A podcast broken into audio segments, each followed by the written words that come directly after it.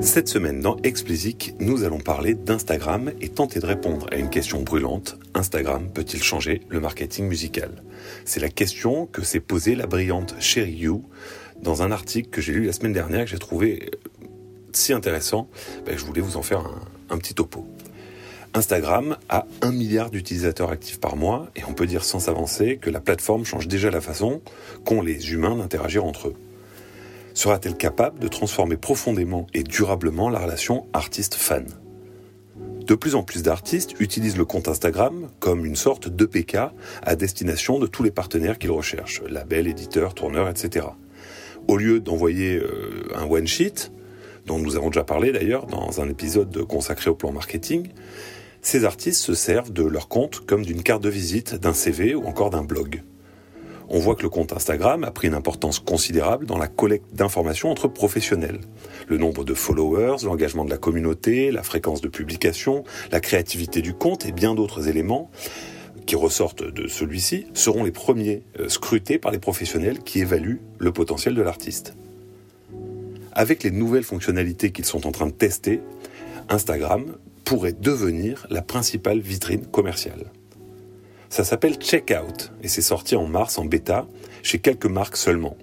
L'idée est simple, permettre aux utilisateurs d'Instagram d'acheter des produits de leur marque préférée sans avoir besoin de quitter l'application.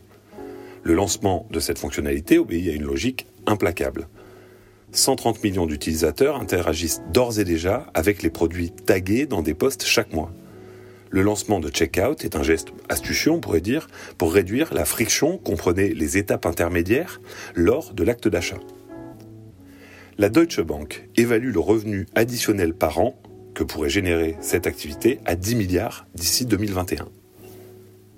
Pour l'instant, c'est seulement disponible aux États-Unis et ouvert au test pour des marques grand public comme Uniqlo ou H&M ou luxe comme Prada. Depuis avril, Instagram a ouvert le test à des personnalités, qu'elles soient mannequins, athlètes ou célébrités. Ce qui est surprenant, c'est de ne trouver aucun musicien parmi les testeurs.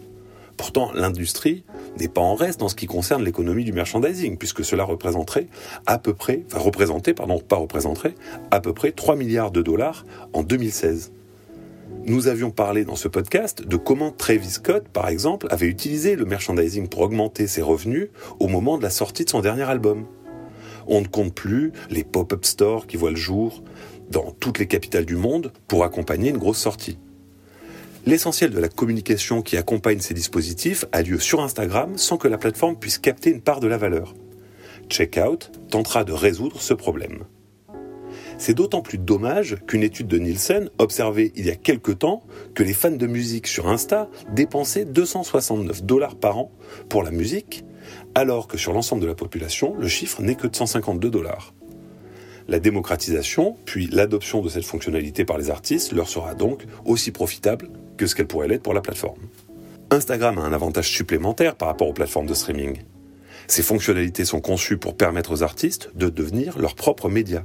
Les Spotify et consorts récompensent la consommation de musique, que ce soit le fait d'un fan ou pas d'ailleurs, ça n'a pas d'importance pour eux.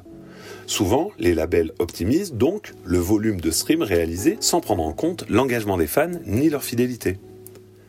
Avec la montée en puissance du contexte d'écoute dit lean back, donc euh, allez écouter le podcast de la semaine dernière si vous ne savez pas de quoi il s'agit. Il y a fort à parier que les utilisateurs qui découvriront votre musique ne retiendront pas votre nom et auront moins de chances de devenir des fans.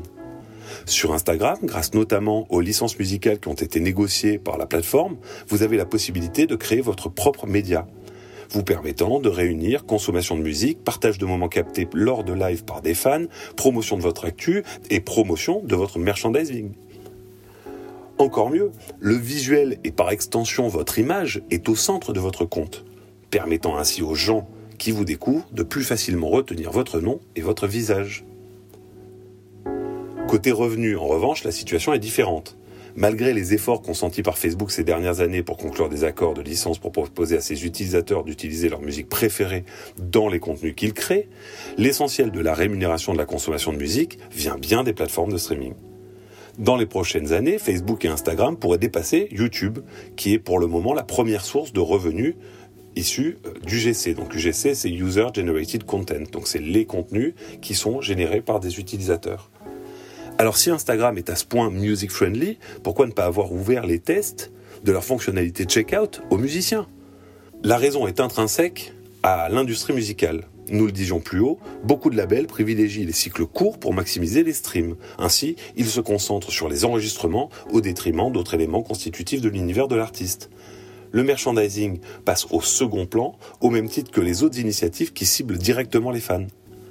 Espérons pour conclure que l'industrie se mettra au diapason de ces nouvelles possibilités. Parce qu'il n'y a pas qu'Instagram qui évolue dans ce sens. Amazon aura bien entendu son mot à dire, dans l'histoire évidemment, tout comme Snapchat qui vient de conclure un deal d'intégration avec Spotify qui ira certainement châtiller le checkout d'Instagram.